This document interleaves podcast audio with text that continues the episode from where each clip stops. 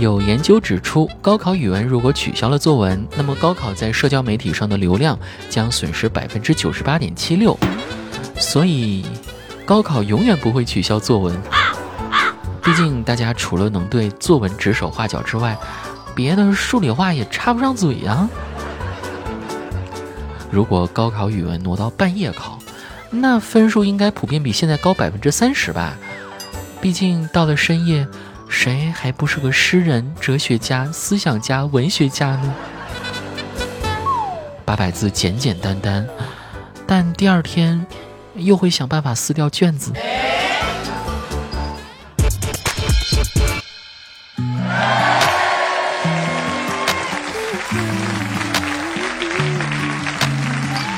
好了，各位，欢迎收听喜马拉雅《去你的段子》，我是子木。一转眼，一年一度的高考季、毕业季都已经结束了。高考好啊，好就好在考试的人不是我。在这里要友情提示一下已经参加完高考的朋友们，趁着成绩还没出来，抓紧时间来找我领张优惠券，去京东买部手机，不然成绩出来了还不知道能不能买呢。京东六幺八的优惠券此时此刻正在发放中，全场优质商品优惠价格，只需要现在点一点本期节目下方的小黄条，领取京东六幺八的红包，再跳转到京东的购物界面下单，就可以享受现金立减啦。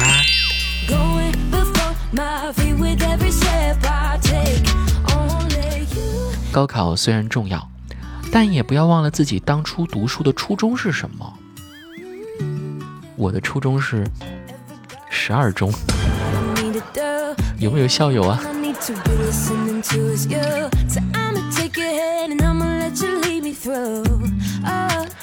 而对于已经毕业的同学们，特别是最近这几届的毕业生，过得肯定是苦不堪言。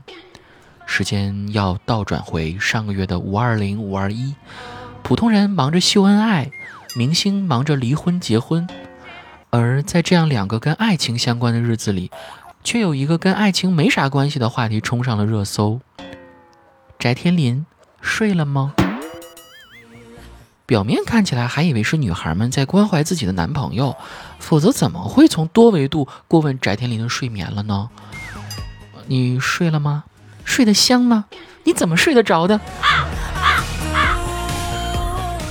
他们也会像普通女生一样关心自己男朋友的饮食，特意艾特他，提醒他。多吃柠檬，但实际上，大家恨不得拉着他直接入地狱。对付死敌也不过如此啦。有一说一啊，翟天临这个名字，我可是有段时间没有听到了。想当年，他作为娱乐圈的男明星，硬是凭一己之力把国内学术圈搞翻了天。说起来也是没谁了。我们回顾一下这件事情啊，要从二零一九年说起。当时呢，翟天临已经获得了博士学位，但是在一次直播的时候呢，有人问他的论文能不能在知网上看见，翟天临下意识地问了一句：“知网是什么？”知网是什么？知网可是国内最大的论文收集网站，大学生毕业之前必须完成自己的毕业论文。为了防止论文抄袭呢，学校会设定一个重复率啊。如果你的重复率过高，就会被判定为论文抄袭，导致无法毕业。举个例子啊，比如呢，之前有人在论文里写过“子木最帅”，那你的论文就不能再这么写了，并不是因为子木不帅，而是因为你写了之后呢，会增加你文章的重复率。那怎么办呢？咱们可以换一种说法啊，比如写别人都没有子木帅，这个过程就叫做通过修改论文降低重复率，简称降重。这是每位毕业生的头等大事。在正式提交论文之前呢，大家都会去知网查一下自己的论文重复率。如果说重复率过高的话，就会想办法去降重了。那翟天临已经是博士了。按理来说，逛知网已经熟得跟回家一样，可是闹了半天，他连知网是啥都不知道。那这证明了什么呢？那证明他连毕业论文都不知道怎么写。之前的学位有水分啊，这一下可把学术圈给整炸了，各大高校开始严查毕业论文，把之前允许百分之三十的重复率降到了百分之十五啊，呃，有的学校甚至更低啊，这就直接导致了毕业论文的难度直线上升。那学生们该怎么办呢？只能一遍遍的改论文降重，可是越改他们越生气了。好家伙，我在这儿通宵逐梦学术圈，翟天临你凭啥睡觉啊？你睡得着吗？于是呢，就纷纷跑去微博问候这个罪魁祸首啦。而且大家伙是真的想不通，当初问知网的网友是因，回答的翟天临是果，咋遭报应的却是我呢？莫名躺枪。倒不怪学生们沉不住气。如果修改一晚上论文，却需要用半条命来治愈，那当然做鬼也不会放过他喽。啊，有的人真是恨惨了他，诅咒他这辈子都找不到女朋友。也有人不知道是该恨翟天临呢，还是该恨自己的导师。啊，想一想，或许把这两个人凑一对儿的话，还挺合适的。其实啊，这也不是翟天临第一次被骂了，几乎每年毕业前的那几个月，他都要被即将毕业的学生拉出来骂一次。所以呢，没有人永远骂翟天临，但是永远都会有人骂他。随着时间的增加，论文卡得越来越严，毕业生的恨意也就越与日俱增。第一年的时候，大家还是想不明白，你不知道知网是啥就算了，为啥还要说出来呢？等到了第二年，就有人恨不得穿越回那天晚上，提前告诉他知网到底是啥。等到了第三年，事态更加严重，翟天临成为毕业生脑子里唯一的男人，就算只听个歌，也会从知网的恶魔联想到知网的恶魔。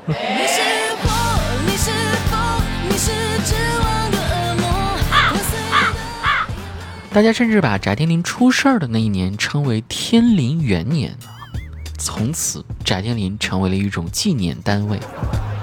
你是哪一年毕业的？哦，我是天临元年毕业。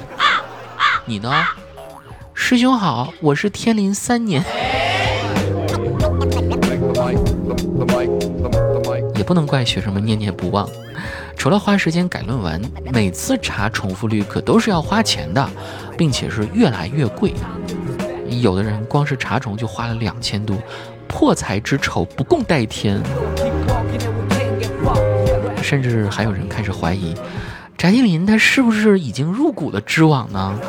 或者是开了一家查重的公司，才会用这样极限一换一的方式拉动查重经济？听到这里，可能有人要说了，这个论文的重复率高是学生的问题呀。你们如果自己好好写，少借鉴别人的，这重复率不就下来了吗？但照我说呀，这个事儿还真不能怪学生。好多专业的名词解释它都是固定的，你总不能为了避开这些词自己去编造吧？哎，你别说，被逼急的毕业生还真有这么做的。比如说，像这个社会学的毕业生啊，他在写论文的时候发现，呃，农村青年劳动力这个词重复了，怎么办呢？